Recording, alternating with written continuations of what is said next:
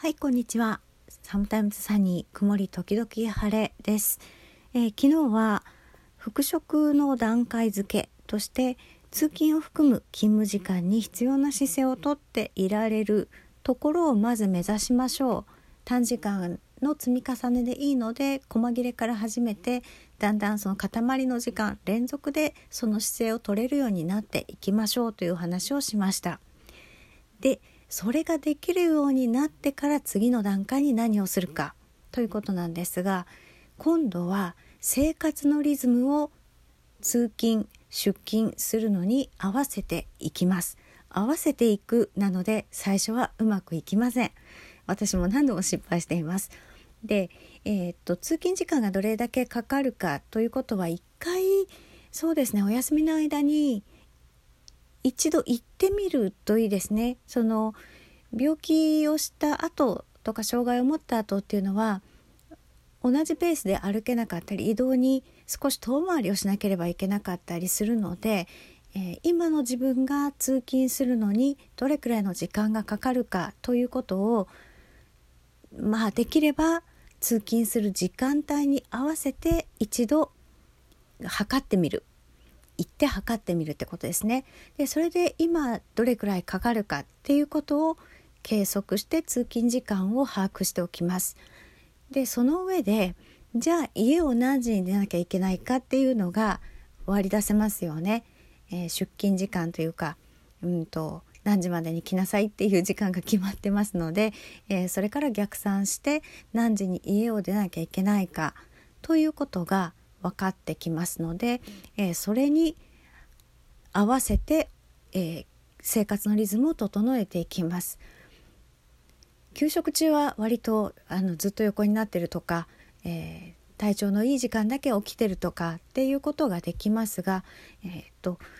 復職する時にやっぱり一番ネックになってくるっていうのがこの生活のリズムを会社まあ勤務先に合わせてかつ、えー、休まずに行けるかどうかっていうところなんですね。仕事の内容とか、えー、業務がどれだけこなせるかっていうことはもうその二の次でしかないんですよね。皆さんどっちかっていうとその仕事内容がどうだとか、えー、そういうところにフォーカスしてしまうんですけれどもまず基盤になるのは決まった時間にちゃんと出勤ができてそれが、えー、保てるっていうところなのでその土台を作らないとあの復職した後自分がすごいしんどいんですね。その基盤がなくて復職してしまうと何だろう走り込みの足りないランナーがマラソン大会出ちゃいましたみたいな感じになるのでまずはその意外と通勤時間かかるなっていうことだったら今までよりも早起きしなくちゃいけないそれも毎日早起きしなくちゃいけないっていうことになってくることがあります。なので、えー、まずその生活ペースを作る家の中だけで構わないので生活のリズムを、えー、会社と合わせていくというのが第2段階になります。でお昼ご飯もまあ休憩時間に見合うような時間にとってで、えー、とにかく疑似訓練というか何ですかねデモンストレーションというか合わせていくんですね。家の中で模擬的に合わせていきます。でこれがなかなかね難しいですよね。あの起きられない日があったりします。で最後まで持たないその勤務時間が終わるまでなかなか持たないっていうこともあります。練習のし始めっていうのは何でもそうでうーんそうですね打率というかうまくいく確率が2割ぐらいのところからスタートするぐらいに考えた方がいいかもしれません。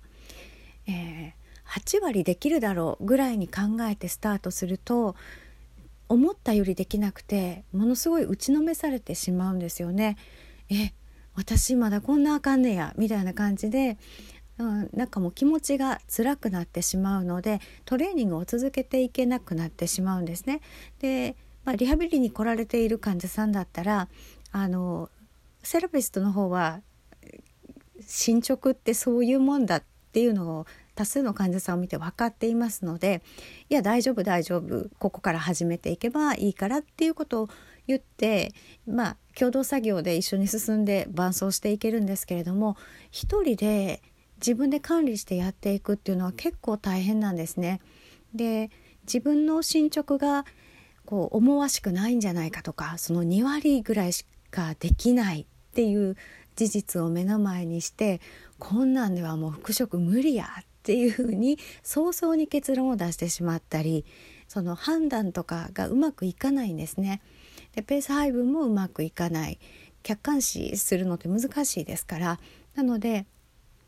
あの今までできなかったことをやり始めているので、えー、2割ぐらいの確率でできればまあ OK だろうというところから始めていきます。でこれ始めてみないと本当に自分が復職できそうなのかどうかで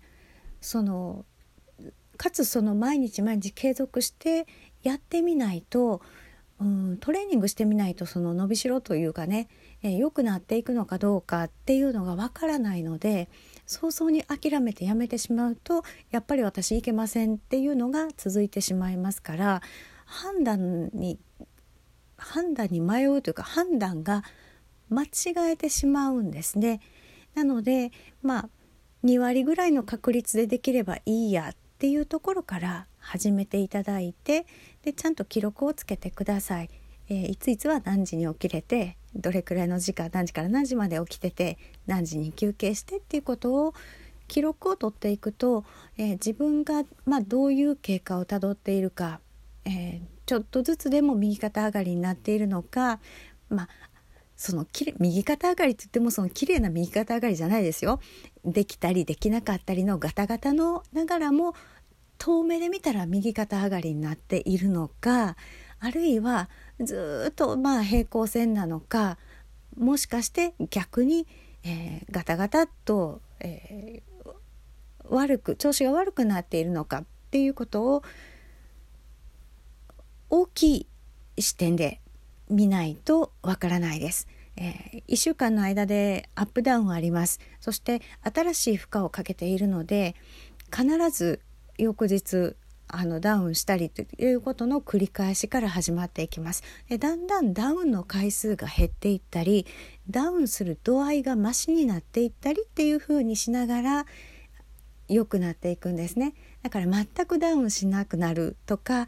翌日何の影響も感じないっていうところは目指さないでください。そのダウンの度合いがマシになる。あるいは2日持つようになったとかそのダウンする頻度が減ってくるっていう風な感じで、えー、程度が変わっていくだけなんですね。ここが皆さん割と勘違いをしてあのもうダウンしたから私ダメですって言ったりしはるんですけれどもそうではなくて、えー、自転車の練習と同じでこける回数が減っていってだんだん手放しで乗れるようになるっていう感じをイメージしていただくといいかなと思います。ということで、えー、次の段階は、えー、生活リズムを出勤する日に合わせていくということです。それでは